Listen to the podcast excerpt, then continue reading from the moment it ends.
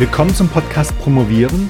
Ich bin Silvio, Silvio Gerlach, seit über 20 Jahren Dissertationscoach, Autor und Dozent für wissenschaftliches Arbeiten.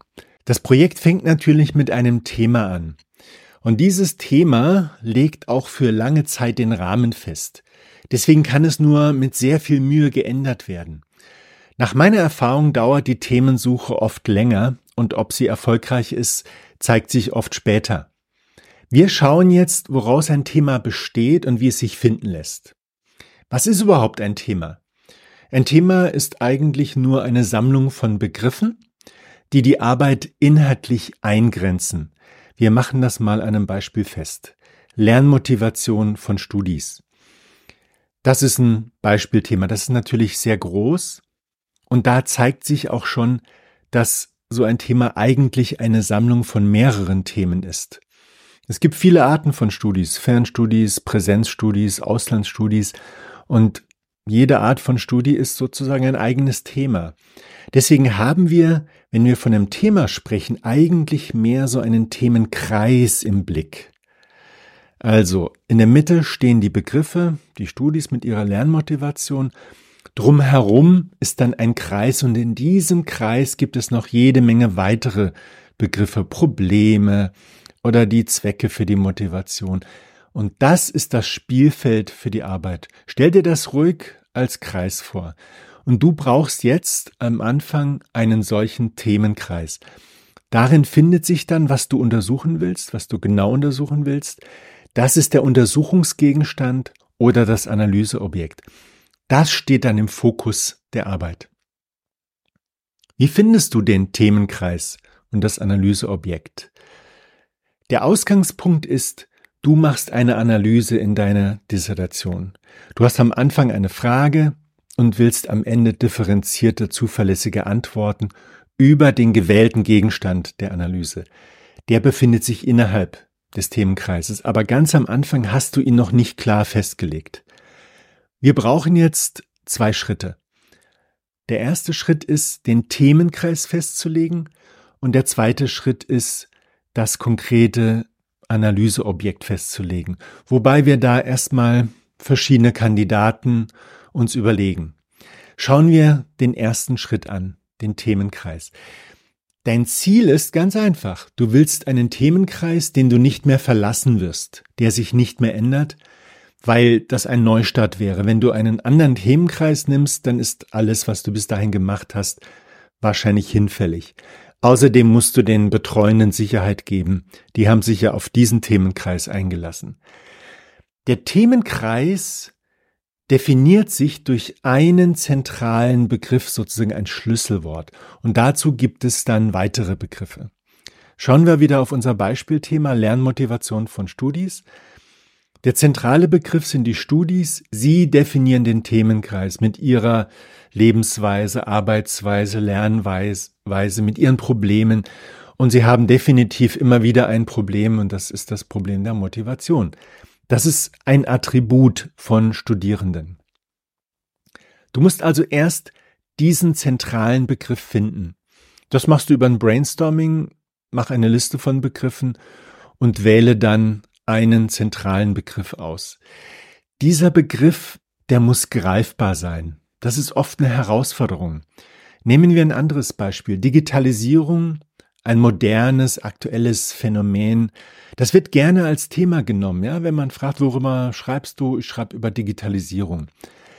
Die Frage ist dann natürlich, wo findet die statt? In der Schule, im Unternehmen, im Schwimmbad, um diese Euromünzen loszuwerden beim Spind. Aber die Digitalisierung allein ist noch kein Thema. Also sagen wir Digitalisierung in der Schule. Jetzt scheint Digitalisierung der zentrale Begriff. Das ist das Neue, das Phänomen, das Besondere. Darüber weiß man noch nicht viel. Deswegen fange ich damit an. Das führt aber zu einem Riesenproblem. Ich bin immer wieder erstaunt, wie gravierend dieses Problem ist und was das für Auswirkungen hat. Wir machen mal eine einfache Simulation zu diesem Thema Digitalisierung in der Schule. Also die Digitalisierung ist das Neue, das ist sozusagen das Thema, der zentrale Begriff und deswegen muss ich damit anfangen. Erstmal mache ich mich schlau über Digitalisierung. Das bedeutet lesen darüber in vielen Quellen. Und dann bekommst du Definitionen und Ablauf von dieser Digitalisierung, Erfahrungen damit, Risiken. Du siehst Modelle. Du sammelst ganz viel Wissen. Doch die Frage stellt sich, wo ist jetzt der Ansatz für das eigene Thema, die eigene Frage? Du hast so viele Richtungen. Sag mal, du hast 20 Studien gefunden. Und jeder, jede Studie hat ihren Fokus. Du sollst auf der Literatur aufbauen. Das ist auf jeden Fall so. Aber wie sollst du das machen? Du wirst bei der Digitalisierung nicht fündig. Und die Lösung ist, dass Digitalisierung eben nicht der zentrale Begriff ist, sondern die Schule. Spielen wir das mal mit der Schule durch. Schauen wir, was passiert, wenn wir die Schule zum zentralen Begriff machen. Die Stu Schule ist dann der Startpunkt. Und wir machen ein einfaches Modell der Schule. Da gibt es dann die Akteure, Lehrer, Schüler, Mitarbeitende, Eltern. Dann gibt es jede Menge Aktivitäten wie Lernen, Unterricht, Hausaufgaben, Klassenkonferenzen, Regeln ohne Ende. So. Diese Schule hat eine bestimmte Aufgabe, einen Bildungsauftrag und sie hat dabei jede Menge Herausforderungen und Probleme. Die machen die Digitalisierung ja nicht einfach aus Langeweile, die soll ihnen helfen, einen besseren Job zu machen, eine bessere Schule zu machen. Und da gibt es ohne Ende Fragen. Förderung von leistungsschwächeren Schülern, Schule, Elternkommunikation, Arbeit mit Lehrbüchern, digitales Arbeiten mit digitalen Medien, Ausbildung digitaler Skills. Das sind ganz viele Ansätze für ein interessantes Thema. Und deswegen ist Schule der zentrale Begriff. Damit fängt alles an und damit hast du eine Ordnung von Anfang an. Denn dieser zentrale Begriff ist wie eine Sonne oder ein Atomkern. Darum dreht sich alles. Dieser zentrale Begriff, der ist greifbar, der ist sichtbar, der ist relativ schon älter, nicht das neue Phänomen. Das neue Phänomen kommt ja in ein bestehendes System. Das bestehende System ist der zentrale Begriff. Das definiert den Themenkreis. Es geht dann also um Schule und dann kommt die Digitalisierung dazu. Greifbar sind als Themen immer Menschen, Gruppen, Organisationen, Lebewesen, natürliche Objekte, materielle Objekte, aber auch ein Buch zum Beispiel, ein bestimmter Roman. Wir kommen darauf noch zurück, nämlich bei den Analysen. Du machst also ein Brainstorming für den Themenkreis, wählst einen zentralen Begriff oder mehrere, dann hast du aber mehrere Themenkreise, das kannst du auch mal erstmal fürs erste machen. Aber du brauchst immer einen zentralen Begriff als Mittelpunkt. Und dann solltest du zwei Tests durchführen. Wie lange kannst du darüber reden? Über diesen zentralen Begriff und das, was damit zu tun hat. Also ganz einfach drauf losreden, wie ein Wasserfall. Und das Zweite ist, du hast schon Ideen, was du im Kreis untersuchen willst, was dich interessieren könnte. Die Wahl dieses Themenkreises ist definitiv subjektiv. Das ist dein Thema, dein The Themenkreis. Das ist auch dein Projekt und dein Leben und deine Lebenszeit, die du hier aufwendest. Und wichtig ist noch, das ist erstmal vorläufig. Du musst das noch im Weiteren prüfen. Du musst noch das Analyseobjekt finden und es kann gut sein, dass du den Themenkreis nochmal änderst, aber das solltest du so früh wie möglich machen. Kommen wir zu dem zweiten Schritt, das Analyseobjekt finden oder Kandidaten dafür. Es gibt viele Analyseobjekte.